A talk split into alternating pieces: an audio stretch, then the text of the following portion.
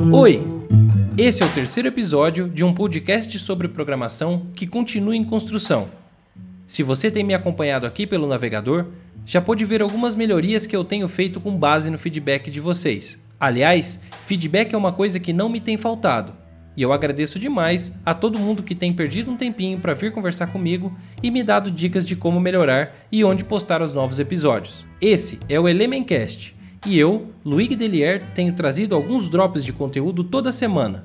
O objetivo aqui é aprender ainda mais sobre programação, front-end, JavaScript, CSS, HTML5, metodologias de projetos, componentização, Node.js, mapas e GIS, programação funcional e uma vida como programador organizado em elementos. O tema de hoje vem para completar a série sobre Atomic Design que está rolando desde que eu comecei esse podcast. A forma de separar nosso projeto em componentes me agrada demais. E como eu tenho dito, essa metodologia de projeto para mim é a que mais se encaixa no mundo dos componentes. Componentizar o front é garantir que o nosso usuário terá uma UI uniforme e um UX previsível. É garantir também que nós possamos reusar diversas partes do nosso código em lugares inimagináveis. Porém, um dos erros mais clássicos cometidos pelos fronts desesperados em entrar nessa onda de React, Vue ou Angular e participar desse movimento de componentes é pensar que agora, ao invés de criarmos páginas, cada componente pode ser uma view. Durante os últimos dias, eu tenho ajudado algumas pessoas nos grupos de Telegram que participo e se você quiser participar também, eu disponibilizei alguns links aqui no site do podcast na área de mais informações desse episódio. É só clicar no grupo que você quiser participar e começar a interagir com centenas de outros programadores brasileiros. Eu super indico. Um dos problemas que eu vejo constantemente é que a cada novo componente criado, a pessoa que está programando o app pensa que está criando uma nova página e que para isso precisa criar uma nova rota, senão ela não conseguirá ver esse componente na tela.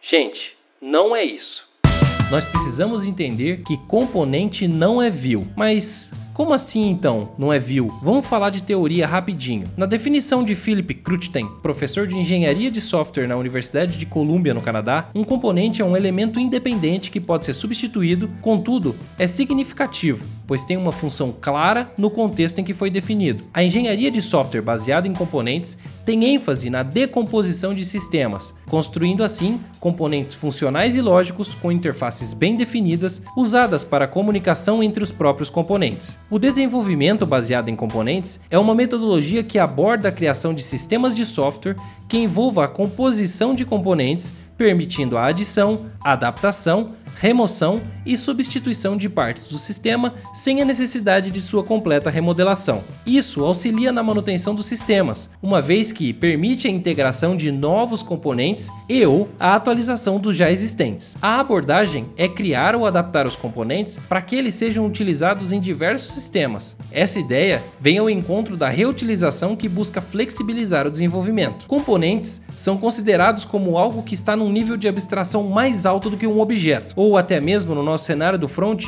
um componente é uma abstração da view. Ou seja, se você constrói uma tela inteira por componente, ou até se você só tem algumas partes separadas em componentes, eu preciso te dizer que você está fazendo isso errado.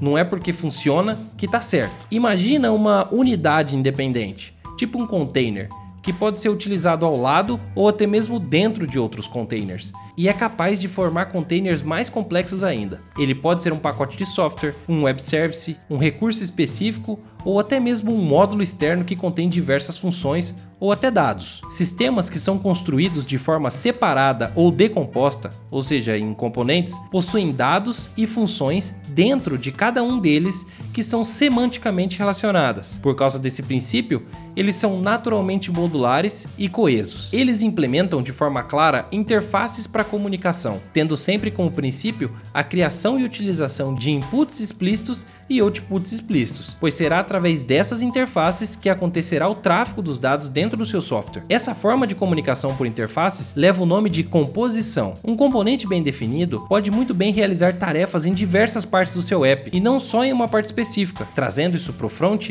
um componente de busca poderia aprender em diversos contextos separados aonde ele faria uma pesquisa para o usuário, sem que a pessoa que está programando precisasse refazer N vezes o mesmo formulário de buscas. O modelo de componentes permite o encapsulamento e a interoperabilidade de elementos HTML e JavaScript, por exemplo. Um formulário de cadastro poderia muito bem servir para adicionar e editar valores. Você não precisa de duas telas para isso, nem de duas rotas. Dentro desse formulário, diversos outros componentes, como por exemplo o de seleção, o de data, o de hora e o componente de upload de fotos, todos eles funcionando de forma individual e coletiva ao mesmo tempo. Isso acontece muito também com grids, o famoso problema das grids. Quem aí é obrigado a usar essa maneira de exibir dados sofre às vezes em ter que manter diversas delas. E por mais que muitas vezes nós possamos utilizar algum componente externo que nos ajude a manipular grids, nem sempre nós usamos ele da melhor maneira.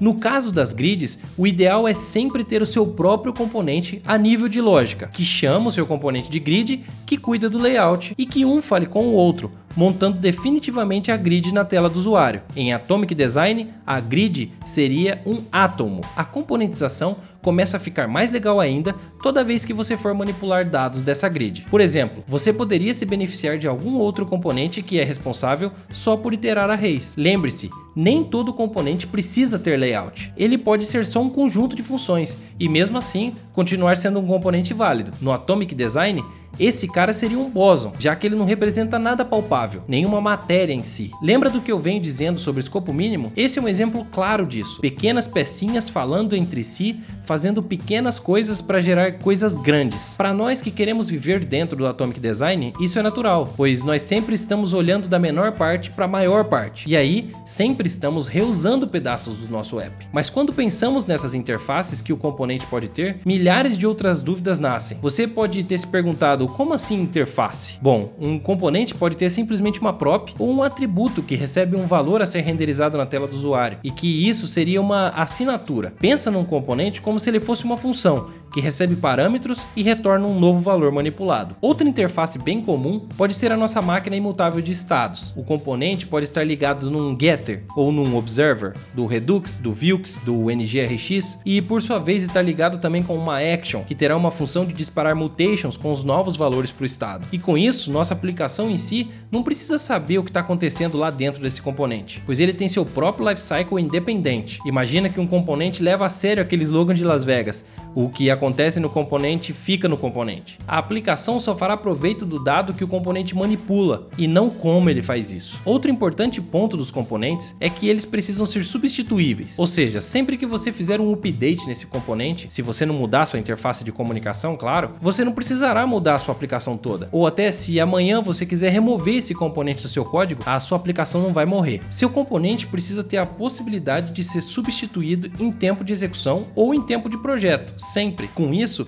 você poderá ter mini produtinhos vivendo de uma forma independente dentro do seu software. Já pensou que legal poder manipular novas funcionalidades aos poucos sem provocar efeitos colaterais na tua aplicação? Você poderia aprender mais sobre a UX em cada pedacinho, ou até testar novos templates e assim sucessivamente. Qualquer sistema de software pode ser formado inteiramente somente por componentes, ou não. Isso vai da escolha que você fizer para a arquitetura do seu app. O benefício maior é sempre o reuso absoluto de código em curto e longo prazo. Se você acha que nesse momento é mais fácil para você construir uma página nova a cada componente, tudo bem. Não sou eu que vai te forçar a mudar a forma com que você está usando o componente no front. Você só precisa entender que pensar numa forma de abstrair o seu layout garante que você trabalhe menos. Eu já presenciei alguns apps lotados de rotas renderizando componentes como se fossem views. Quando nós usávamos o padrão MVC no front, essa era uma realidade total, ou até quando estamos acostumados com ambientes tipo PHP. Isso é meio comum pra gente. Nós pensamos logo de cara que cada rota tem um visual diferente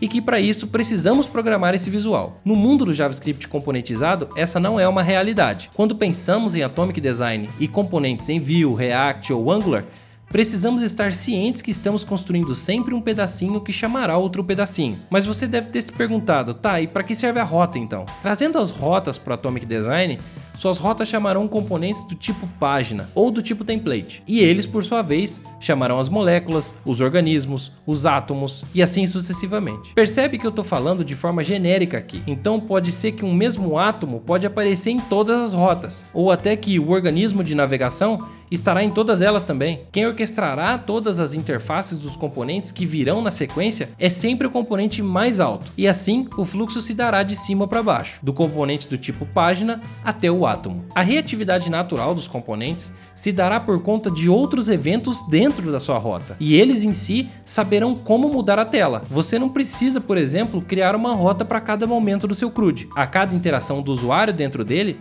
você pode tomar atitudes com os componentes independente da rota que a aplicação está. Inclusive, se você não quiser nem usar a rota, você não precisa. Dá para fazer tudo sem rota, gente, eu juro. Não precisa ser o um maníaco das rotas. Se desprenda delas e promova mais reatividades com seus componentes. Comece a otimizar as suas rotas agora mesmo mesmo. Bom, o que eu tinha para te dizer hoje era isso. Eu quero continuar instigando a sua curiosidade para que você me ajude a fazer esse podcast ficar ainda mais legal. Eu também preciso que você deixe o seu e-mail aí embaixo do player para você ficar por dentro da newsletter que eu estou bolando para te avisar quando os próximos conteúdos ficarem prontos. E é claro, Preciso da sua colaboração enviando esse conteúdo para o seu amigo mais próximo ou até para o seu chefe que está em dúvida sobre qual metodologia usar naquele projeto novo da empresa. Você pode me ajudar diretamente indo até o GitHub no Elementcast e abrindo uma issue sobre o que você quiser. Por lá, nós podemos conversar diretamente e você pode baixar qualquer episódio que eu liberar. Todos estarão lá, inclusive esse. Você também pode falar comigo diretamente acessando algumas das minhas redes sociais que estão aqui embaixo do player. Vem trocar ideia. Uma comunidade forte é uma comunidade unida que se ajuda. Muito obrigado até aqui e até a próxima.